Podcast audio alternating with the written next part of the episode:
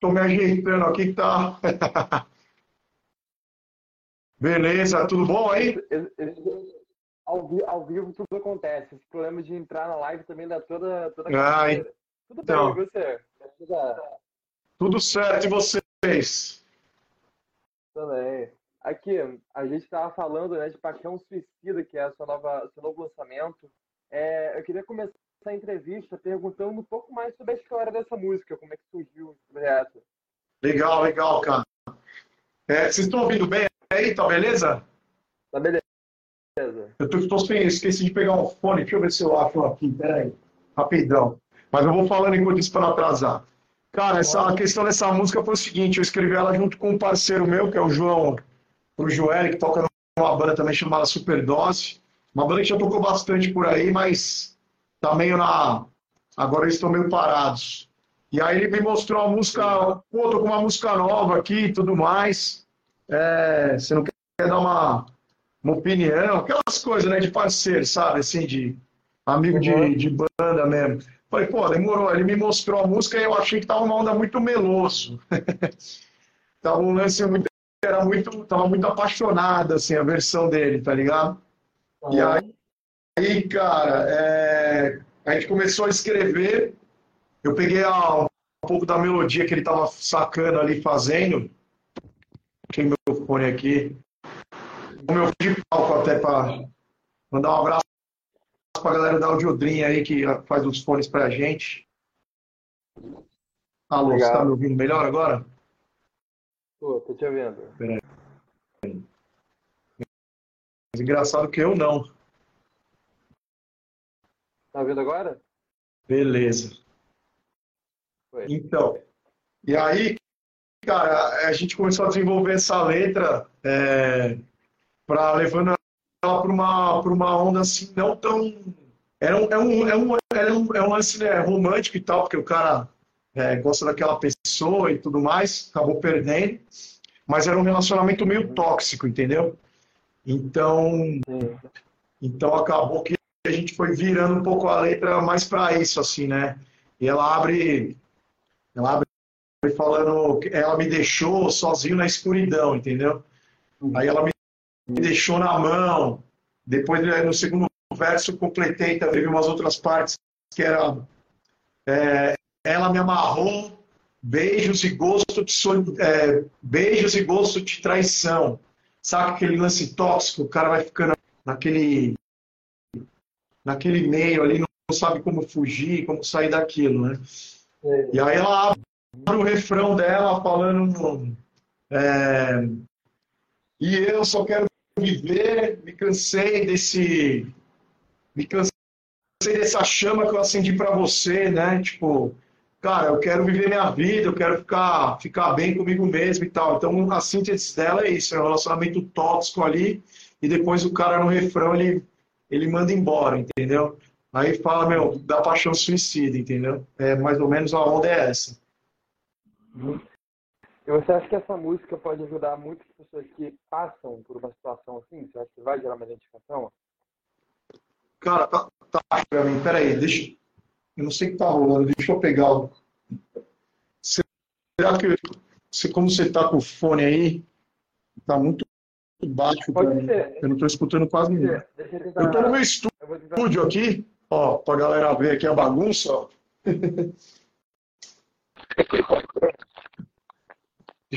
Deixa eu ver. Eu até, eu até ia plugar umas coisas aqui, mas achei melhor não, porque essas lives, às vezes, né, fica até melhor no celular direto, né? Melhorou o áudio? Tá fazendo uns, ba- uns barulhos pra mim aqui, cara, a sua chegada. Aqui, tá, aqui também tá fazendo. Melhorou? Agora melhorou. Boa, tô te ouvindo melhor agora. É, tá dando uma picot- picotadinha mesmo. É, mas você acha que essa música pode ajudar muitas pessoas que passam por isso também, querem uma identificação? Se ela pode ajudar, como é que você falou? Putz, tá ruim, cara. O que será, hein? Será que eu saio e volto de novo? Não sei, peraí, deixa eu botar o fone aqui.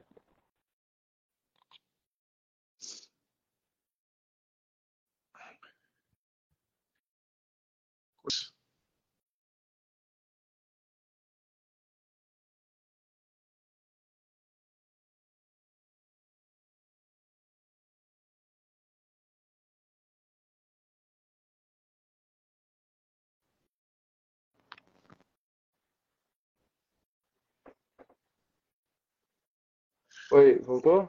Tá pensando aqui o seu. Agora sim, agora eu tô te vendo. Vou tentar agora. Beleza.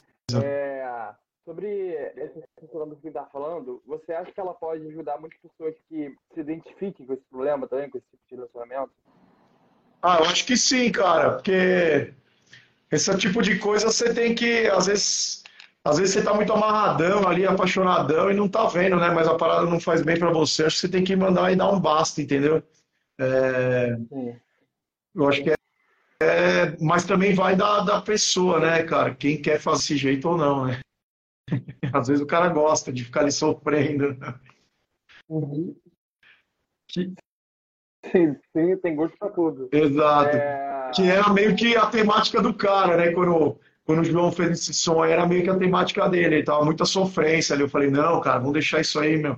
Eu falei, até brinquei com ele, falei, não, tá muita sofrência, vamos deixar um pouco mais rock and roll, né, velho? Vamos chutar um pouco o balde, entendeu? Manda, meu, isso aí pra fora. Sobre a questão da, da sofrência, você falou do, do estilo da música muito melódico, né? É, seria o seu estilo musical? Alô?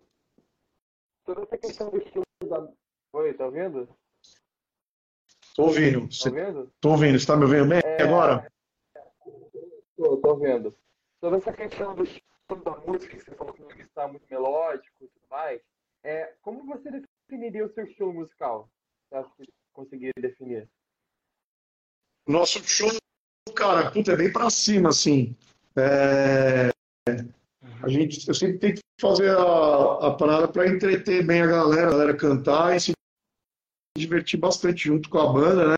É, tem umas músicas que são mais, mais pegadas e, e tem essas mais reflexivas, assim, né? Para o cara prestar atenção na letra, enfim, e, e cantar junto com a gente boas partes delas aí. Mas eu considero um show bem pra, até pela minha minha atitude como como vocalista, né? Sou um cara que é difícil de ficar meio parado, entendeu? De tocar parado assim. Hum. A capa...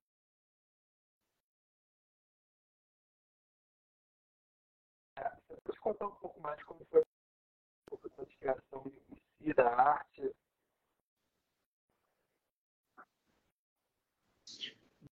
Da arte da capa?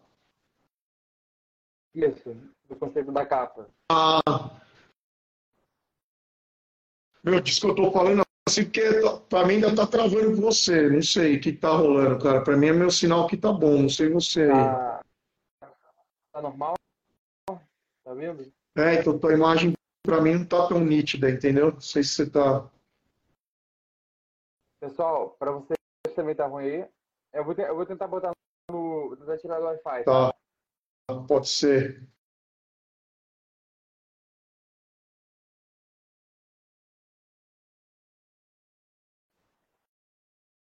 Oi, voltou? Pô, agora eu tô te vendo bem. Agora indo. Pô, agora Bom, a capa sim. do filme que eu tava falando, ele, é, ele foi inspirado no filme do James Bond, né? A arte da capa, né? É, você pode falar um pouco mais de como surgiu essa ideia, o conceito da capa? Ah, tá. Ah, já contaram isso pra você, então. Isso daí já tá dando um spoiler, então. Quem já, a gente ia revelar.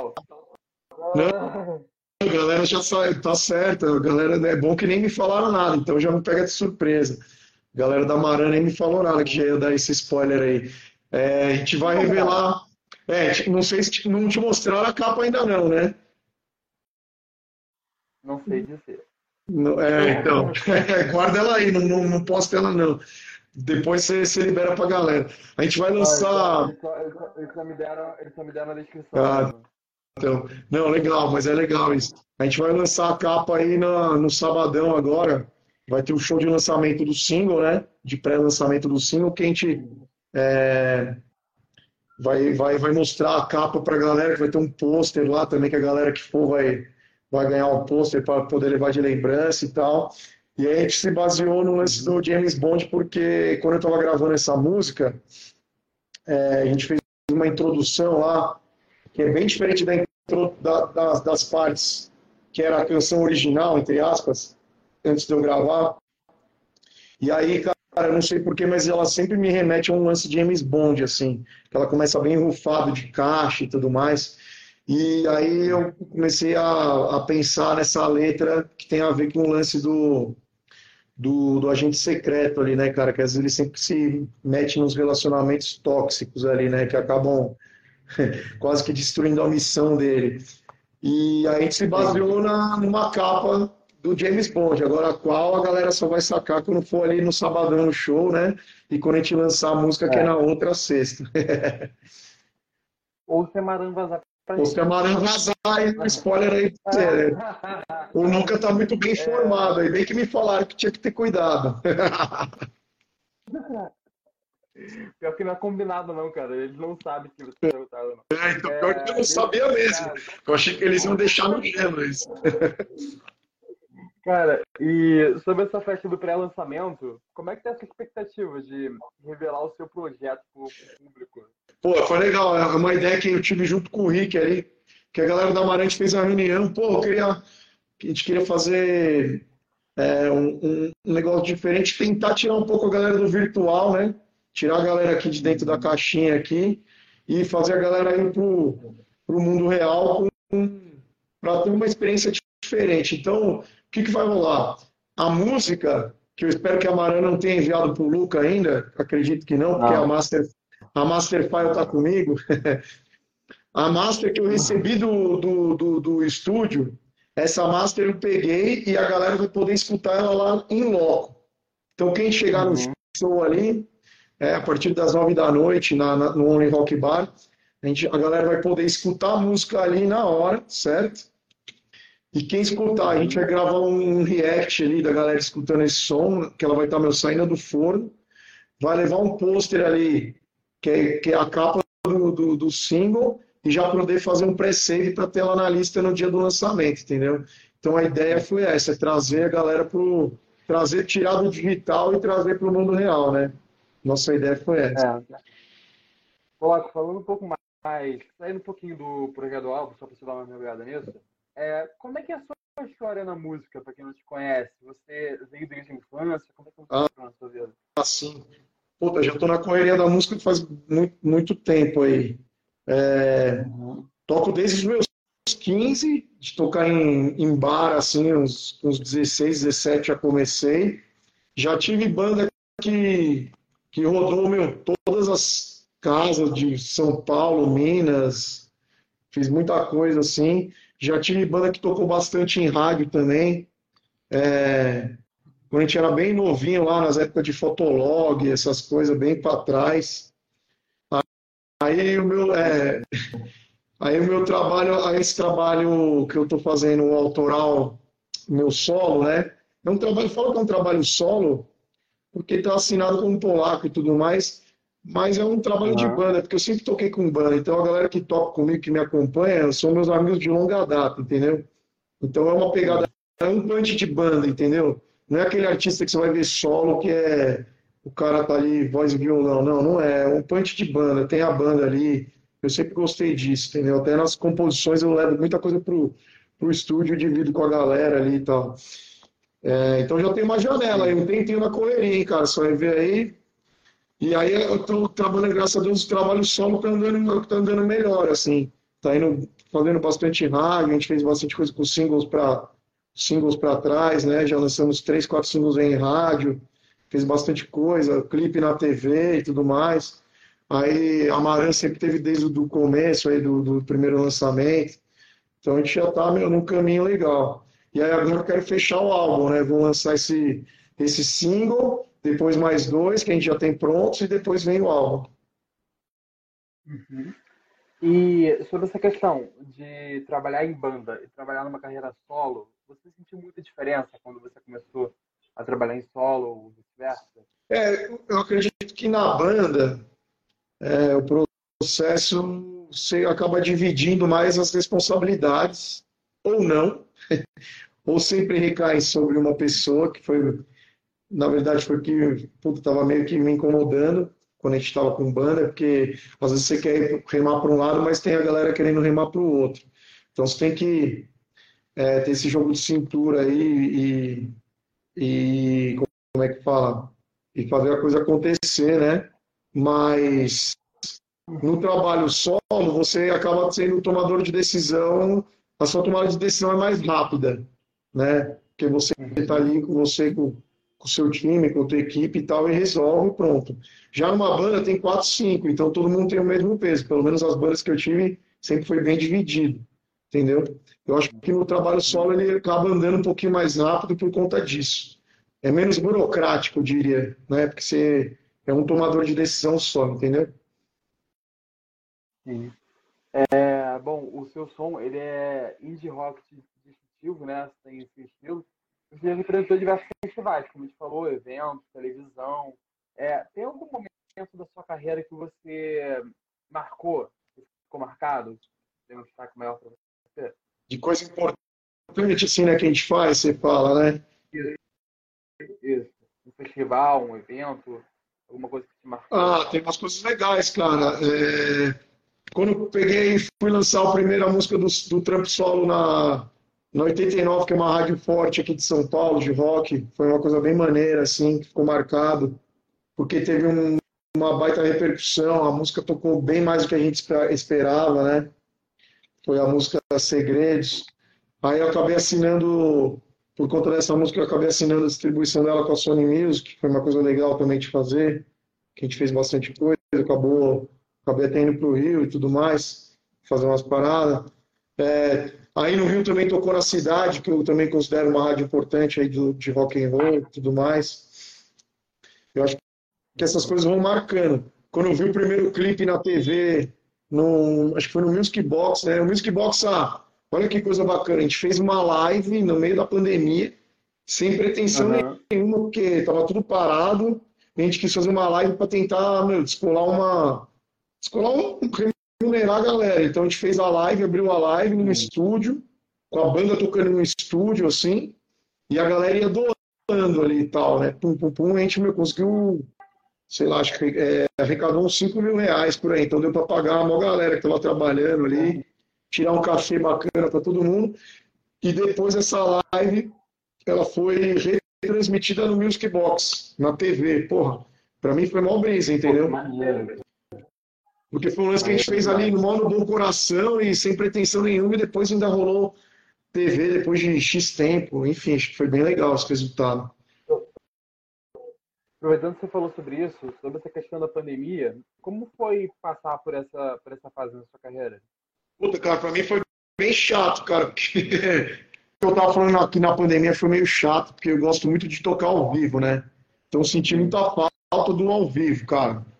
Fiquei bem meu, bem malzão com isso. Senti uma baita falta de palco, assim, fiquei, meu, na depressão do, de não ter show. Aí foi até por isso que a gente falou, puta, vamos fazer uma live, vamos tentar inventar alguma coisa. Aí a gente fez uma, só que aí começou a vir também um milhão de lives, aí a gente falou, putz, já não tá mais diferente. Aí comecei a gravar umas coisas e gravei, acabei gravando, fazendo uma música que chama Daremos nas Mãos e tal. Uhum. Eu não sei se a galera já escutou por aí. Essa também tocou bastante nas rádios. Sim. E ao mesmo tempo que você falou da live, é, que a pandemia afastou, a tecnologia também ajudou muito, né? Impulsionar muita gente que cresceu durante a pandemia, né? Com streaming, por exemplo. O que você achou dessa, Sim. dessa, dessa onda? É, muita produção, né, cara? Foi bom para produzir é, coisa nova e tudo mais tirar umas ideias do papel, falar, puta, preciso fazer alguma coisa, vamos aí e tal. E o que eu gostava na pandemia, que eu sinto falta hoje em dia, que eu falo, é dar um rolê de bike pela cidade, que parecia uma cidade fantasma. eu gostava, mano, de sair de bike. era, era a forma de você ver o mundo, né? Exatamente. e para gente terminar, nossa última pergunta, é, você cresceu muito no, na música é, como você vê esse cenário hoje no, na música independente do Brasil? Você está crescendo? Quais são os desafios que vocês enfrentam ainda? O desafio que a gente enfrenta para conseguir é, divulgar. É, se lançar, divulgar. Isso, para divulgar para mais. para chegar mais ouvidos, né? Que eu brinco, né? Que a música chegue para mais gente que não, é, que não me conheça de perto, né? Assim, Aí precisa de mais veículos é, mais caras como você e tal, que apoiam aí a galera meu, do, do, do som independente e tal. Valeu, meu, pra caramba pelo espaço. É, eu acho que isso é importante para a coisa andar e crescer. E os veículos grandes que já estão aí estabelecidos, abrir a porta também, né, cara, para mostrar as, as coisas novas para o pessoal, entendeu?